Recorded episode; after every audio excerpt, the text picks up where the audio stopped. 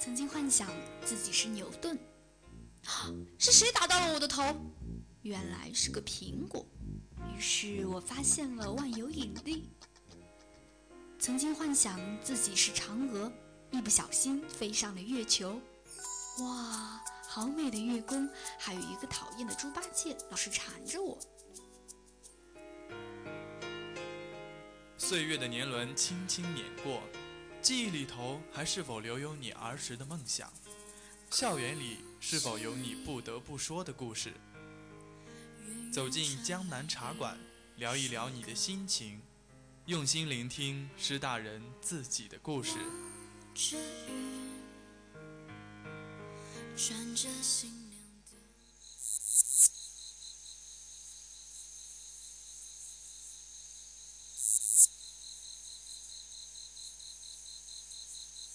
Sim.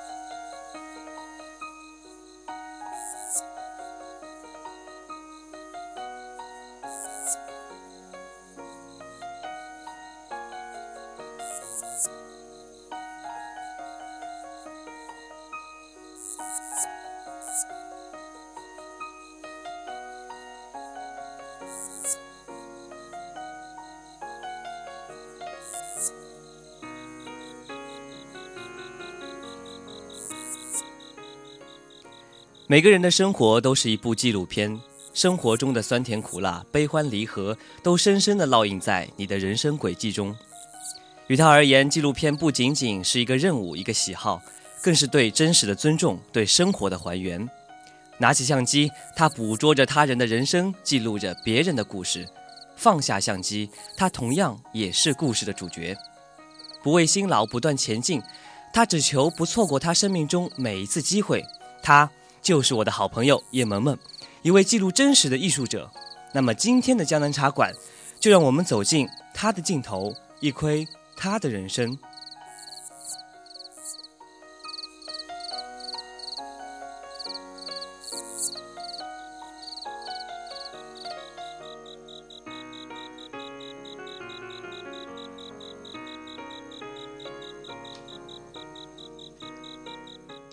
那我现在坐在我身边的这位叶萌萌同学呢，其实跟我是多年的好友了。那我们先让他来自我介绍一下吧。嗯，大家好，我是叶萌萌，来自文传学院戏文一二一班。很简短的介绍，跟他的这个个人的做事风格一样，非常的低调而简单。那他其实就是我们浙师大文传学院戏文一二一班的学生，也是校新闻中心的校报的成员。那今年呢，也是前往这个雅范镇拍摄《细菌战受害老人实录》。大二的时候呢，他曾经参加过城市五十元过十五天的生存体验活动，也曾前往东阳市这个罗青村去拍摄，呃，有关于这个竹编老人的一个纪录片，对吗？嗯，是的。嗯，那诶，说起纪录片的话，其实跟我们文传学院这个整个学生的一个专业是很有一个关系的一个东西，对吗？你为什么会想想说要去拍一个纪录片呢？那其实像我们文传学院的话，每年的暑期实践嘛，可能人家学院的暑期实践都是去。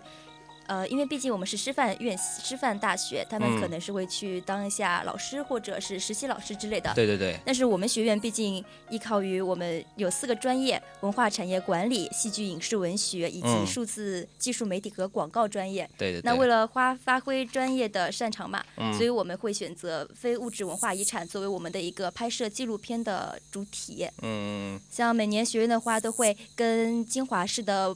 电视跟金华电视台合作，然后我们会自己去网络上寻找金华附近的非物质文化遗产的项目是有哪一些。选定好项目之后，我们就会以这该项目为主体去拍摄它的相它的具体的工艺进程啊，或者是继承人的一些采访之类。啊，那就是今年你们在寒假的时候拍摄了一个抗日战争的时候细菌战的一个纪录片，这是你第一次参加这个拍摄吗？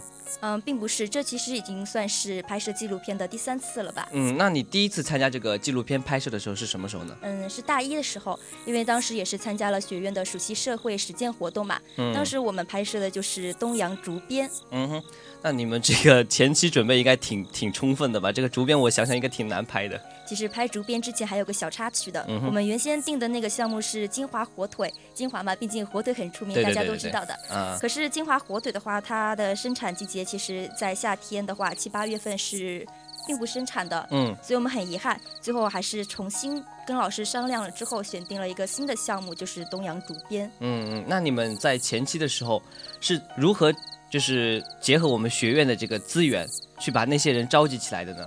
因为我们学院之前的院长是陈华文教授嘛，嗯，他其实是研究非物质文化遗产对的，他是研究非物质文化遗产特别出名的一位老师，对对对所以当时我们也是跟学院商量好之后，确定了中东阳竹编，于是老师们去帮我们寻找一下近东阳市附近的，呃省级竹编的继承人之类，嗯，然后我们嗯找到联系方式之后，就开始跟那个当地的非遗文化馆的馆长进行联系，让他可以帮我们具体的联系到这两位老人，然后嗯确定一下他们到底是不是愿意接受我们的拍摄。嗯他们愿意接受之后，我们就会先提前派一部分人去东阳市进行采访，嗯，然后跟他嗯们具体商量好，我们到时候如果一大批过人带一大批人带着机器过来的话，具体会拍摄一些什么东西，他们那天是不是有空？嗯，嗯，那好像是参加到这一部就是竹编这个非遗文化记录的纪录片之后，你还后来还在陆续的拍摄一些有关于非遗或者一些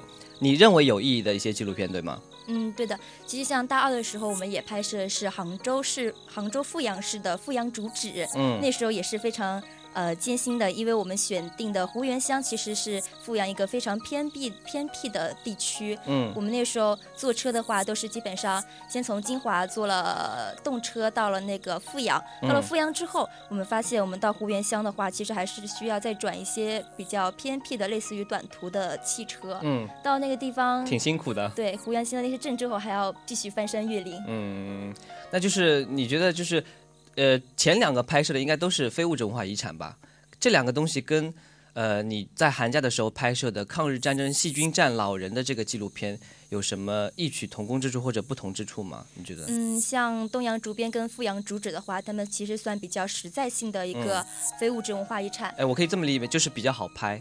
嗯，是的，嗯因为只要季节性季节能跟上的话，他们一些工艺流程能呃能为你展现的，他们都会尽量为你展现。对，就是你要把机器架在那就好了。哎，对，应该就是你头脑当中有一个比较清晰的流程，因为相关的纪录片网上也有嘛，对吧？还是可以有有参考作用的，对吗？嗯，是的。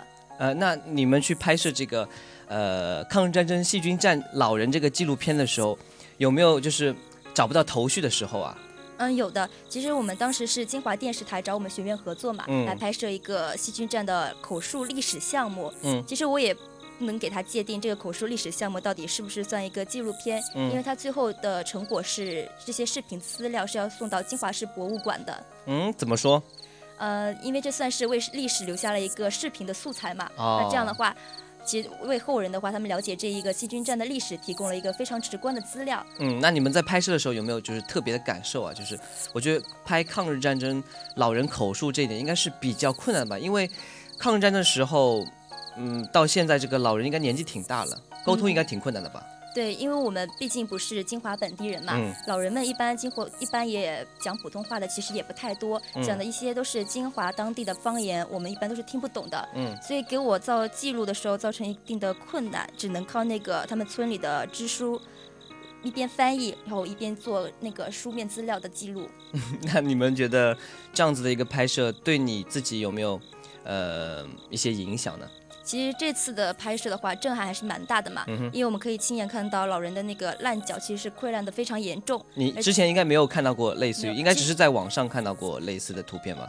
呃就是现场看到还是比较震撼的，对吗嗯，？是的，因为那个老人当时把他的那个裤脚给挽起来，让我们看他的伤口嘛。嗯其实他的肉已经是青白色的腐烂的，已嗯经是腐烂了。我当时以为这个已经算是最严重了，嗯但是当时那个金华电视台的前辈告诉我说，这其实不是最严重的。他们曾经拍过一位老人，他的受伤区位其实已经可以看到骨头了。嗯，哇，还是挺严重的。其实，嗯我觉得作为一个女生的话，去拍摄这个确实还是有一定的需要克服的东西在里面啊。嗯，是的，因为你要直面他的伤，直面他的伤口，其实也需要一定大的勇气，但是也更嗯能知道他们其实受这个细菌战的影响还是非常深的。哎，那当时为什么会说我们学院跟金华电视台有这么一个合作，去定下来这个主题，去拍这个口述的东西？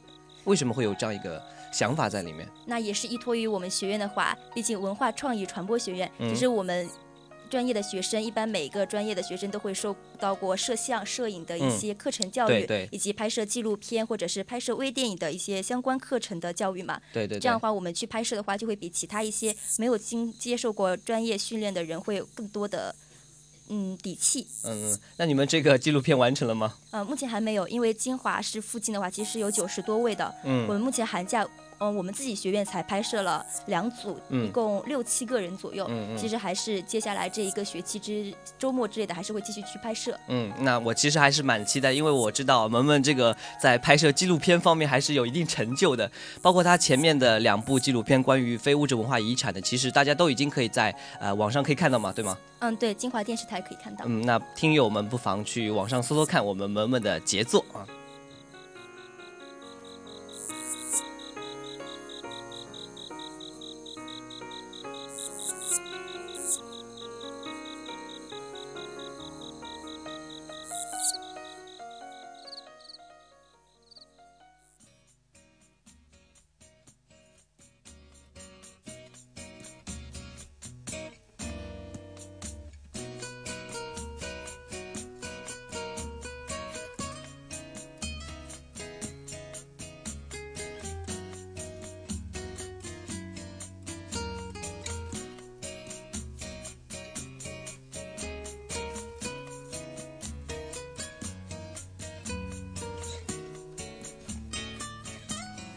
前面跟我们的萌萌聊了这么多关于他拍摄纪录片的、一个体验或者说一个经验，呃，那接下来我们就应该聊聊他最近啊，应该算是最近一次假期吧，也也不算最近，是最近的第二次哈，就在去年的暑假的时候，他也是去参加了一个生存体验吧。这个在我们学校其实在全国来说都是比较有名的一个一个活动了啊。那我们萌萌具体来介绍一下，这个叫什么活动？其实我们是因为是浙江师范大学新世纪人才学院的嗯第十七期成员嘛。嗯浙江师范大学新世纪人才学院的话，每年都会有一个生存之旅，嗯他会前往不同的城市，嗯给成员们五十块钱，让他们在当地的城市过十五天。嘿，那听起来好像还是蛮艰难的。五十块过怎么过十五天呢？我想想，我一天吃饭大概差不多要三十块、四十块了，一天的吃饭都已经没有了。那呃五十块钱你们是如何做到的呢？其实五十块钱不仅仅只是吃饭，我们还要包括交房租，还要交。房租？对，一天的房租就已经是二十块钱了。呃学校没有给你们安排吗？大家一般都会给你安排当地大学的啊宿舍，但是宿舍的话，其实也是需要一定的房租付出的，嗯所以我们的房租才可以这么便宜，是二十块。哎，那你们当时是住住在哪里呢？我们当时住是住在厦门大学的一所宿舍里面。哎听着好像还蛮美的，因为我知道厦门大学前面就是海啊。啊、对，我们的对面的的确是一片大海。啊，那所以你们就是除了这个二十块的房租，也就是说剩下来的这个饭钱，呃，你们的这个日常的开支以以及来回的车费，都是需要你们自己去赚取，对吗？是这个意思吗？嗯，对，前期去厦门之前，学校会帮你先付一部分的车费，嗯但是你到最后要是回去的时候，你需要把你到厦门以及从厦门回去的车费一并付清的。嗯，我知道萌萌在呃这个学校里面还是有一点私活在干的啊，啊开个玩笑了。那就是你自己去了，去到那边就是完全在一个陌生的环境里面，一开始赚钱肯定会遇到各种各样的问题。那你有没有一开始碰到一些自己觉得很困难的事情呢？那像你刚刚说的嘛，啊其实，在学校里赚钱有时候也会比较方便，因为有嗯很多资源。源对对，所以我们一开始想的非常好。嗯我们不是有器材相机嘛？对对对那我们到厦门去帮人家拍拍一下照片，对的，会可以赚很多。啊但是后来发现，谁理你啊？啊你是毕竟这没有推广嘛，又没有对没有知名度，人脉对吧？对，啊人家可能也不太相信一个嗯学生背着相机就一定能拍出好的作品来。啊这个我了解的那所以你们一开始第一份工作是什么呢？我们第一份工作其实是发传单，啊、发传单比较，但是在 发传单之前，我们每天都有一个必要的任务，就是去卖报纸。嗯向厦门当地人员推销报纸，但这其实是一个非常不容易的事情。像比如我们一般都会觉得，呃，要是老人老人们的话，他们一定会很愿意看报纸之类的。嗯，所以我们一开始都是向老人们推销报纸，你结果如何呢？当然失败了，因为老人们嘛，他们自己家里肯定都会订报纸的。对对他自己家里每天都有报纸的话，那也不一定会要你的报纸。嗯，那所以你们把报纸都卖卖给哪些人呢？最后最后卖给的人其实是根本想不到的。呃，在路边修自行车的人，哦，嗯，在厦门大学门口蹲守卖水、卖明信片的人，以及当地的旅游。哎，这还是蛮奇怪，这是为什么？就是因为他们没有报纸，我觉得他们在夏天也不至于去看报纸吧，都是来玩的。对啊，因为他们我们当时卖报纸的时候，身上其实是穿着生存训练的队服的。哦，他们很多人可能也有听说过我们的这一个活动，然后也会知道我们是大学生过来生存体验的，所以很多人都会非常好心的愿意把愿意帮助我们买我们的报纸。听起来还是好心人比较多，对吧？嗯，对的。哎，那其实我觉得作为宣传部的一个，你你在那个就是一个团队里面，应该是主要负责宣传这一块，对吧？嗯，其实我主要负责的是拍摄啊，拍摄就是也是类似的一个区块了，对吧？所以那当别人去赚钱的时候，你是在拍他们，对吗？其实我前面三天也是在自己赚一些基本的生活费用嘛，三但是三天之后的话，其实我基本上都是在拍摄其他人的生存状态了。嗯，那你这个时候该怎么办呢？就是面临一个赚钱和任务的一个选择的时候，你还是选择了去把完成你的任务的吗？对，因为任务其实一定要有人去做的。对对。但是赚钱的话。你不能因为赚钱而丢弃了自己的任务，任务和赚钱其实都很重要。但是对我来说的话，那既然组织相信我，把拍摄任务交给了我，让我去记录其他人的生存体验，那我也会觉得我是在记录他们一个青春的回忆。对对。那就算我的钱可能不是很多嘛，但是只要能维够维持平时的生活，其实也可以了。嗯，听说你在厦门当时拍摄的时候，还遇到了很多很意外或者很惊喜的事情，对吗？对，我去当了群众演员，哎，是哪个剧组的？苏有朋的《左耳》四月三十号上映，而且我们当时还决定说一定要去看一下大屏幕上能不能看到我们的背景。哎，这是一个出于一个什么样的机缘巧合呢？这也是我在第三天最后一天找工作的时候嘛，嗯，因为当时我们发完传单之后，其实是相当于这个临时工已经没有了，嗯，那我们第二天肯定是没有工作，所以我们都很忧愁，在网上各种搜索兼职之类的。这时候突然有人看到了厦门。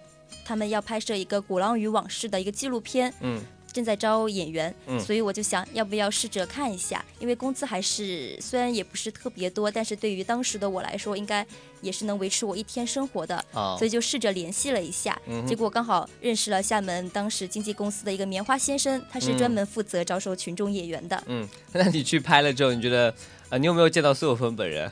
当然，他就坐在我对面。哇，真的吗？好棒啊！突然觉得还是蛮有意义的一件事情，对吗？对的，当时还见到蛮多明星。呃，那除了就是这个之外，还有其他让你觉得比较好玩的事情吗？在那边，就除了这些比较 艰巨的任务之外，其实我当时还有一个小插曲的，嗯像我们不是说刚刚说发传单嘛，在发传单之前的时候联系到的，也是在兼职网上联系到的那个。负责人啊，到他当时来接我们的时候，其实要把我们带到一个公寓里面去的。啊，公寓里面。对我们三个其实是非常害怕，因为听起来挺恐怖的。对，当时八月份不是女大学生受害受骗事件还是蛮多的嘛。对对对对。所以当时我们三个人面面相觑，该怎么办？跟还是不跟？后来还是我想了一下，我偷偷把他的照片拍下来发到了我们的微信群里面。挺聪明的你。然后还说，呃，如果我们多久时间没有发出声音的话，那你们记得来救我们。那所以后来结果应该是好的吧？不然你现在应该不会坐在我旁边了。是的，所以其实还是好人多，但是一定的戒心还是需要有的。呃，那倒是，呃，就是那就是拍了这么多天之后，总共十五天嘛，对吗？你应该呃超过一半以上的时间在拍摄他们的纪录片。对吧？嗯，是的。那肯定一个结果就是他们的钱越来越多，而你的钱肯定是越来越少的呀。是啊，所以到了最后，他们其实有些人都已经到了一千多块、八百块、九百块，但是我的钱可能只有二十几块、十几块。哎，那这么大一个差距的话，你后来是怎么去弥补？因为我知道后来要付房租，还要买回去车票呀，你钱肯定不够啊。嗯，是的，所以当时我们还有一份不是卖报纸嘛，所以可以用卖报纸的钱稍微维持一下。但是后来发现，其实。我可以把厦门当地非常著名的一些明信片或者是酥饼之类的放到朋友微信朋友圈里面去卖。你这个是突然想到的吗？还是？嗯，并不是突然想到，因为我们团队刚好有一个女生，她也是先开启了这样的方式，于是看到之后我就去问她可不可以这样子，嗯，可不可以复制一下她的方法？她也非常乐意的把她的方法分享出来。嗯，那最后收到效果怎么样？其实我很感动的，因为我的朋友们很多一看到我发了这个广告之后，其实都是直接就给我。打了钱嘛？啊，对，根本就没有问我一些产那个产品的一些具体信息之类的。所以也是因为他们的帮助，所以我就积攒了车费的一部分。当时应该还是就是一个人孤苦伶仃在厦门，特别是遇到这种困难的时候，有朋友突然这样伸出援手，应该还是比较呃能够感动你的，对吗？嗯，对，非常感动，因为当时我真的是穷途末路了。嗯，当时有没有就是因为？这件事情就是辗转反侧，或者睡不着，或掉眼泪之类的。啊，掉眼泪肯定的嘛，但但是肯定不敢在不敢不敢不敢在队员面前面前啊掉眼泪，因为大家其实那时候也都是非常努力拼命的在嗯。赚钱，总觉得如果自己很懦弱的哭出来的话，也对不起这个活动本身的含义嘛。嗯但当时压力的确非常大，因为我每天都在拍摄，女孩嗯子毕竟体力也不够，我们当，时这么热的八月份的厦门是很热的，是的，而且我们当时还没有带三脚架。嗯、那你们是人体三脚架吗？要用？嗯，对，当时我跟是研，我们当时文传学院研究生的另一个学姐一起进行拍摄嘛。我们在厦门大学拍摄空镜头的时候，因为想拍一个环绕厦门大学操场的一个镜头，嗯但是我们没有三脚架，手持的话总嗯说、总是来说有点不够，还是有点晃的。所以最后他就把三脚架架在了我的头上，我们就充当了一下人体三脚架。我看到你那条微信状态了。嗯，对的，呃，那其实就是我觉得这样一个活动，对于一个对于一个大学生来说，应该是可以明白，就是赚钱其实是件非常不容易的事，特别是你在一个陌生的环境，对吧？嗯，是啊的。其实这样也更能感受到父母赚钱的一种压力，啊所以在平时的开销中，其实自己也会尽量减少，也会自己经常更容易去找一些工作来做。那对于这样一整个活动下来之后，你自己有没有就是说特别想要在以后或者在接下来日子改改变的那种想法，是感悟之类的，有吗？嗯，我的感悟大概就是，凡事还是不要轻易的就丧失信心吧，啊因为，其还是要实。坚持下去。嗯，对，因为其实当时我找不到工作的时候，我就想着要不要就算了吧。嗯就当时老师们是觉得你一直在拍摄嘛，嗯那你赚不到钱也没有关系，我们嗯大家可以帮你付车费，嗯给你买那个正常的三餐吃。但是这样自己其实总会觉得就觉得好像还是靠别人的帮助，对嗯，吧是？的，而且大家赚钱其实也很不稀，很不容易。嗯。嗯那其实我知道萌萌他们这个团队在后来这个全国的评比当中是获了大奖的，对吗？嗯，是呃，的，获了一个叫做呃全国社会实践优秀团队，呃，嗯，对吧是？呃，就是我觉得虽然是辛苦的付出，但是还是会有回报的，毕竟还是获了这么一个大奖。对于你们来说，虽然可能不是说获不获奖的一个问题，就是但是我觉得就是社会回馈给你们的一个东西，应该还是好的。啊，还是有一个安慰自己的一个东西，对吗？这样起码就是能证明我们这十五天并不是像人家并没有白过，对吧？对人家啊口里说的那个生存游戏嘛。嗯嗯嗯。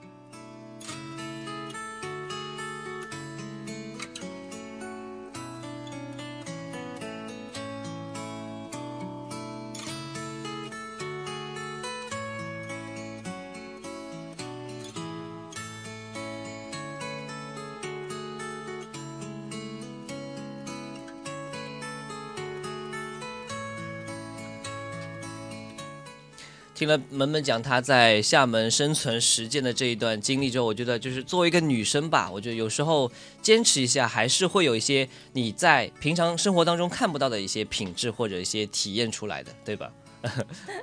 那除了这个，其实我知道萌萌她还是我们这个文传学院宣传部部长的啊，她负责这个微微笑文传这一块的微信。做的是非常棒，因为前几天看到他刷朋友圈，经常会发啊，我们的微笑文传又是浙江省新媒体前几名，前几名好像挺棒的。吧对我们有一次甚至拿到了第二名，因为嗯第一名其实是浙江大学啊的一个学院嘛。呃，所以你们做这个的初衷是什么呢？一开始应该是，呃，没有这个想法的吧？你们的想法是从哪里来的？那你看，我们毕竟是文化创意传播对对学院，对那文化与创意，嗯所以我们这种新媒体的传播方式的话，我们一定是不能落后于其他人的。嗯其实，在当时的话，很多学院已经有了自己的官方微信平台，嗯而且我们那个时候其实去年的四月份。正在拍摄校庆的宣传片《嗯美丽师大》哦当时也是有在校庆的时候播放的。嗯嗯那我们就想，既然我们有一个这么好的资源的话，那么我们为什么不能创立一个自己的微信平台？也也就是借这个契机，你们把微笑文传的平台给推出去。推出去，是的，在校庆当天。那一开始推出去应该不会那么一帆风顺吧？因为一个东西需要推广的话，它是其实是需要，呃，耗费一些财力或者是很多人脉的关系的。我觉得，是的，而且我们学院还是个小学院，对对对，只有五六百人嘛。对对对，那你们开始所以当时怎么推广的？所以当时的话，我们其实是趁着校庆推出的话，也只能在自己的朋友圈里面发下微信平台的公众账号的截图啊之类的，可以发动身边自己学院的人先关注，嗯这样的话就积攒了第一批的粉丝。嗯，但是后来发现，那我们的粉丝其实也只有两三百人这样的。对对，而且关注来关注去都是自己学院的那些人。嗯，是的，而且自己很多学院的人其实也并不知道有这么一个微笑文传的微信平台。嗯，那你们后来又是通过哪些途径让这个东西让更多的人知道呢？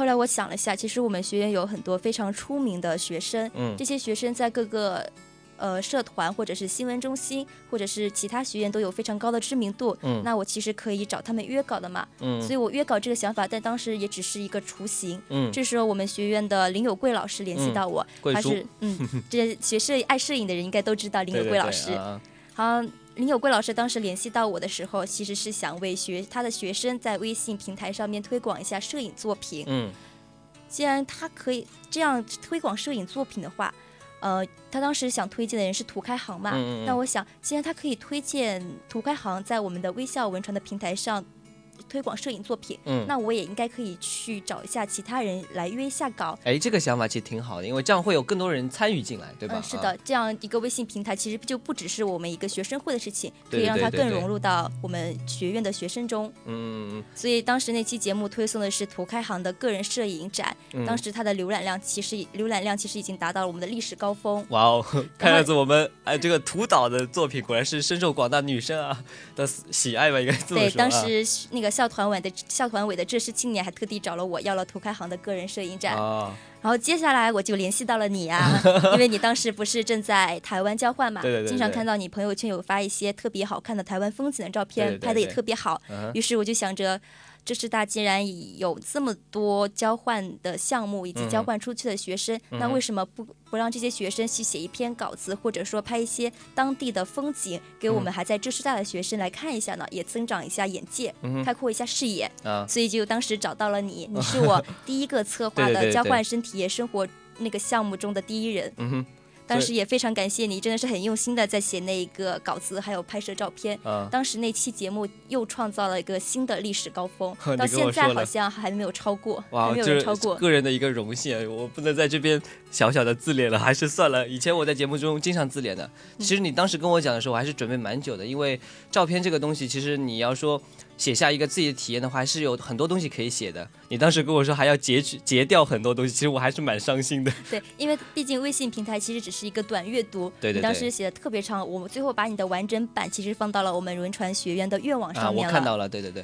他现在还在头条。其实怎么说呢，这个东西现在是一个读图时代嘛，你要做一个微信的一个推广，其实摄影作品确实是一个非常好的一个切入点。我觉得你的思思路整体思路是对的。呃，那接下去你有没有就是，呃，对于这个微笑文传的一个更好的一个发展的一个方向呢？啊，有没有规划过？有吗？我们目前规划的话，就像我们当时老师已经找我们聊过了，嗯他说我们之前做的内容一直是在对学院、学院的学生进行一个宣传和推广。对对对对。但是这样未免太狭隘了，嗯因为现在浙江省也推出了浙江省新媒体高校风云榜嘛，嗯几乎每天都会出一个排行榜。嗯那我们的呃推广的对象就不可能只是我们学院的学生了，嗯也要把受众群体往外面延伸。这时候我就想到，呃，我们也可以做一些。阅，因为我们专业不是戏剧影视文学嘛，对对对。可以向人家推荐一下电影，或者是推荐一下比较好的书籍之类的，嗯。或者说推荐一下电影大师，嗯。因为我们学院、我们学校还是热爱电影的人非常多。对，有一块非常好的资源。对的，嗯然后我们学院有一个文传放映室，嗯就是于涛老师，嗯涛哥，对的，所以我们有时候也会推送一下于涛老师当天要播放的那个电影的嗯。预告，对对对对对，这样也可以多很多吸引外校的外语外呃外边学院的人来关注我们学院的微信平台。哎，。其实我觉得可以这么说，因为我是第一批算关注文微笑文传这个微信号账号的人，我是看到他一步一步长大，像到今天做到这么棒，已经到达我们这个高校，呃，这个什么榜来着？高校风云榜，呃，对，好像已经是第二名了，对吗？嗯是的啊、我觉得已经是非常不错，也这一点就是离不开我们萌萌啊，萌萌女神，她一步一步把它做大的这个呃努力吧，可以说这，其实也是我们整个团队在一直努力的，嗯，那我们为经常他们会想一些策划的内容。对对对，我看呃一些比我们低几届的个学妹学弟们也是非常的努力啊，在你的带领下面。所以我们的听友呢，不妨去关注一下我们的微笑文传这个微信号，不是在打广告，是真的有实质内容，可以去搜索一下我那篇文章。啊，开玩笑，开玩笑。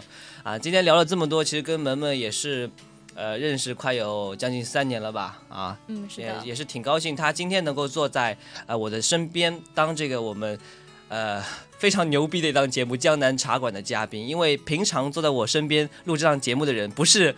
获什么什么奖就是什么什么特别牛逼的一个人，我也是非常高兴能够看到他今天这一步成长，也是非常感谢他今天能够来到我们的 电台，来到我们的演播室，跟我们做这期节目。那跟大家说一期，呃，说声再见吧，因为节目时间差不多了。嗯，大家再见。嗯，那希望萌萌能够在日后的呃日子里面能够发展的更好吧，好吗？嗯，好。也要感谢我们这期的嘉宾，我们的林奇和我们的朱冰如。呃，是这么读吗？忘记了我们的小编啊。好，那我们下期再见，拜拜。